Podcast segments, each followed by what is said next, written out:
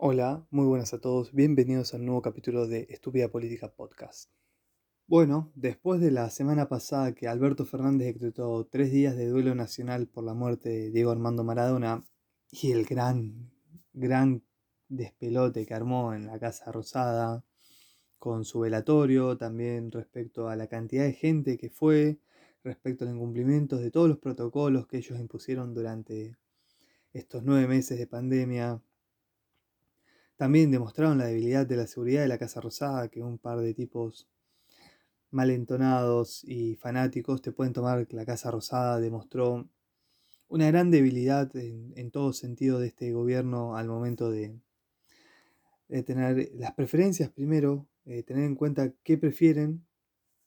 Mucha gente durante estos nueve meses no pudo despedir a sus, a sus muertos de una forma digna, no los pudo velar, no los pudo enterrar por el tema del coronavirus, pero a Maradona sí le pudieron hacer un, un multitudinario velatorio, eh, incumpliendo todos los protocolos que ellos mismos impusieron. La verdad que, que se torna difícil creerles a esta gente. O sea, durante nueve meses pidieron algo y ellos mismos, que organizaron todos ellos, eh, un gran velatorio e incumplieron todo lo que ellos pidieron durante toda esta pandemia. Pero bueno, Así, por ese motivo de, las, de los tres días de duelo nacional, la semana pasada no hubo ningún sobresalto interesante y que conlleve a poder hacer un podcast. Así que bueno, atento al parate de tres, de tres días que hubo la semana pasada, esta semana hubo bastante, bastantes cosas. Así que bueno, vamos a pasar con eso. El gobierno confirmó que no habrá más ATP ni IFE y que analizan otros instrumentos para sustituirlos, lo informó Mercedes Marco del Pont, titular de la FIP. Bueno, claramente llegó diciembre, se quedaron sin plata, no pueden seguir regalando más plata. Realmente mucha gente que la cobraba realmente la necesitaba, vamos a ser completamente sinceros, pero mucha gente que la cobró no.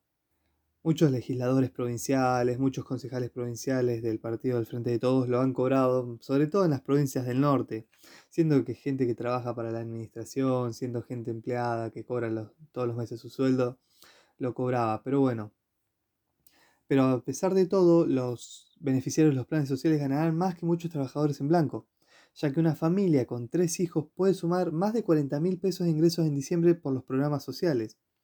Más de 40 mil pesos de ingresos.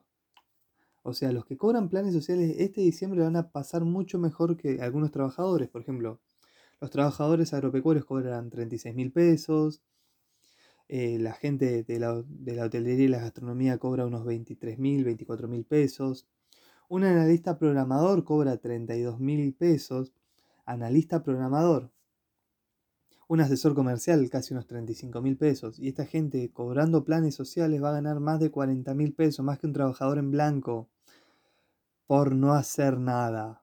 Así estamos como país, señores. Es inviable esto. Es inviable después se enojan porque sube el dólar, se enojan porque dicen que hay inflación, que sí la hay, ellos dicen que hay menos, pero hay más inflación. Pero bueno, regalamos plata y después queremos que, que la gente ahorre en pesos.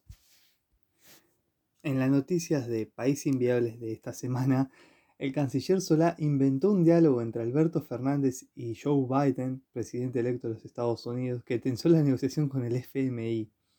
El ministro de Relaciones Exteriores aseguró en declaraciones públicas que hubo un planteo del jefe de Estado argentino al presidente electo de los Estados Unidos sobre el board del fondo que nunca ocurrió en los 35 minutos de conversación bilateral que hubo con el gobierno norteamericano.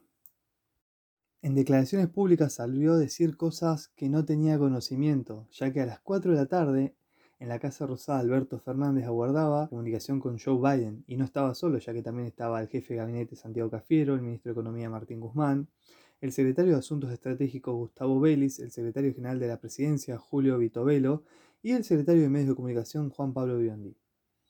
Cuando la conversación diplomática había terminado y se acercaba la hora del té, la hora de la merienda, Solá ingresó al despacho presidencial y el canciller no escuchó nada del diálogo protagonizado entre los presidentes. Y después abandonó la Casa Rosada y aceptó un reportaje de los periodistas Diego Iglesias y Gisela Busaniche que conducen el mejor país del mundo, un programa de radio con voz. La nota empezó a las 17.35 del lunes 30 de noviembre. Que o sea, no tuvo conocimiento de lo que se charló porque no lo escuchó y dio una nota que tensó las negociaciones con el Fondo Monetario Internacional. Sus declaraciones, sin ningún tipo de conocimiento, movilizó al Fondo Monetario Internacional C de Estados Unidos que se comunicara con la sede del cono sur de dicha entidad financiera internacional, provocando que se tensaran las negociaciones y poniéndolo en una situación desventajosa a la Argentina al momento de renegociar su deuda y solicitar que se le liberen los fondos faltantes de la negociación que, que tuvo Macri en su momento como presidente de Argentina. Pero bueno, estamos así, estamos así claramente. Después, continuando en el ámbito de la política internacional, según las estimaciones anuales, España podría caer un 11,6% este año, la mayor crisis económica dentro de la Unión Europea y de los países del primer mundo. Además, sería la segunda caída más profunda de las analizadas, solo superada por la Argentina.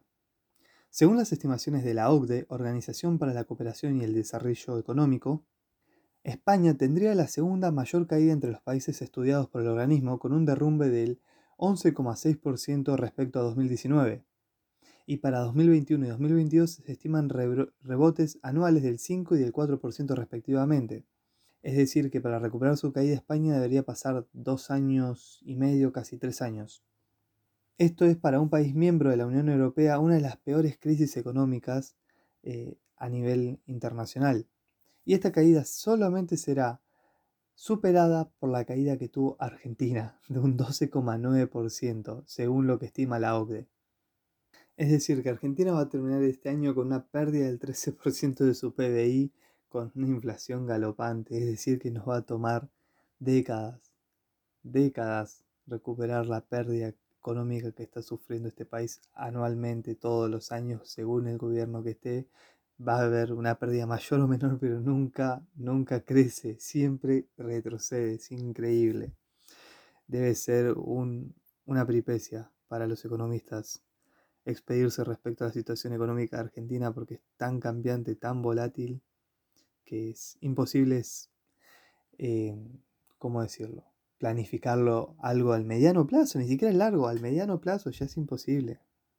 Por otro lado, en el ámbito judicial, hay un fallo de la Corte Suprema que realmente eh, realiza justicia, ya que la Corte Suprema confirmó la condena a Amado Vudú por el caso Chicone, y el ex vicepresidente quedó a un paso de volver a la prisión.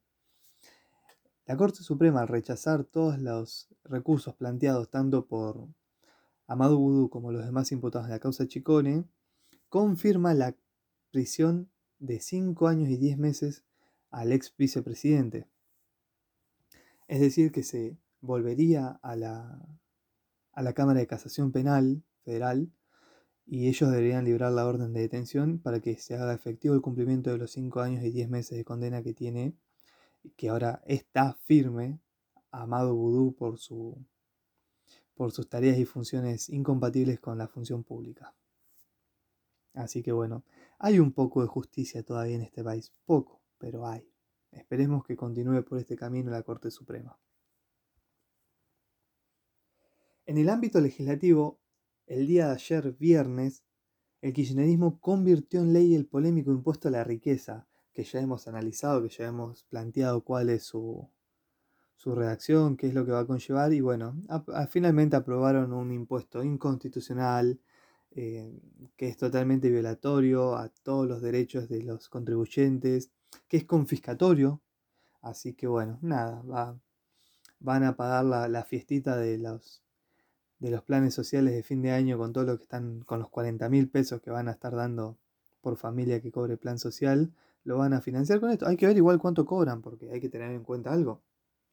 Las personas más ricas del país, estas 12.000 personas que se verán afectadas por este impuesto, son las 12.000 personas más ricas del país claramente y van a tener todos los recursos económicos para afrontar los mejores abogados y plantear las inconstitucionalidades, todas las que presenta esta ley, que seguramente tienen estructuras económicas de planificación patrimonial muy estables que van a ser prácticamente que no se vea afectado su patrimonio. Y después eh, va a tener otro gran grupo que lo que va a tener que liquidar bienes en todo caso de, para poder pagar este impuesto que se le está aplicando. Y seguramente los, de, los de las 12.000 personas, los únicos pagadores por una cuestión moral, política, que lo van a abonar sin decir nada, porque su gobierno, van a ser los, los millonarios argentinos eh, afines a este gobierno, claramente, porque después las otras personas de bien no lo, no lo pagarían porque ya se está grabando dos veces el impuesto a la riqueza en este país, con impuestos a las ganancias y ahora con este nuevo impuesto, impuesto a los bienes personales también. Eh, es por todo. Por ganar plata te cobran, por gastar plata te cobran impuestos, por guardar plata te cobran y por tener la plata también te cobran impuestos. Acá no, acá si tenés plata y no sos político te van a cobrar impuestos. Lo único que son millonarios y que no pagan impuestos son los políticos. Si tenés plata, te tenés que dedicarte a la política porque si no te van a matar impuestazos, hermano. Bueno, dejando un poco de lado el impuesto inconstitucional aprobado, el duro impacto de la cuarentena. Según la UCA, el 44,2% de los argentinos son pobres y el desempleo ya llega al 14,2%.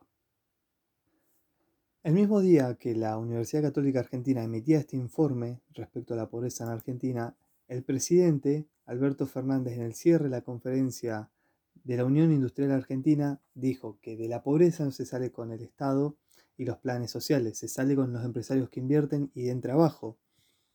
De, estos, de este año, prácticamente que en, unos pocos días va a cumplir el, el presidente, es la única frase sensata que dijo, pero la la dice, pero no la aplica, no incentiva a los empresarios ni emprendedores a invertir y que den trabajo porque te matan impuestos.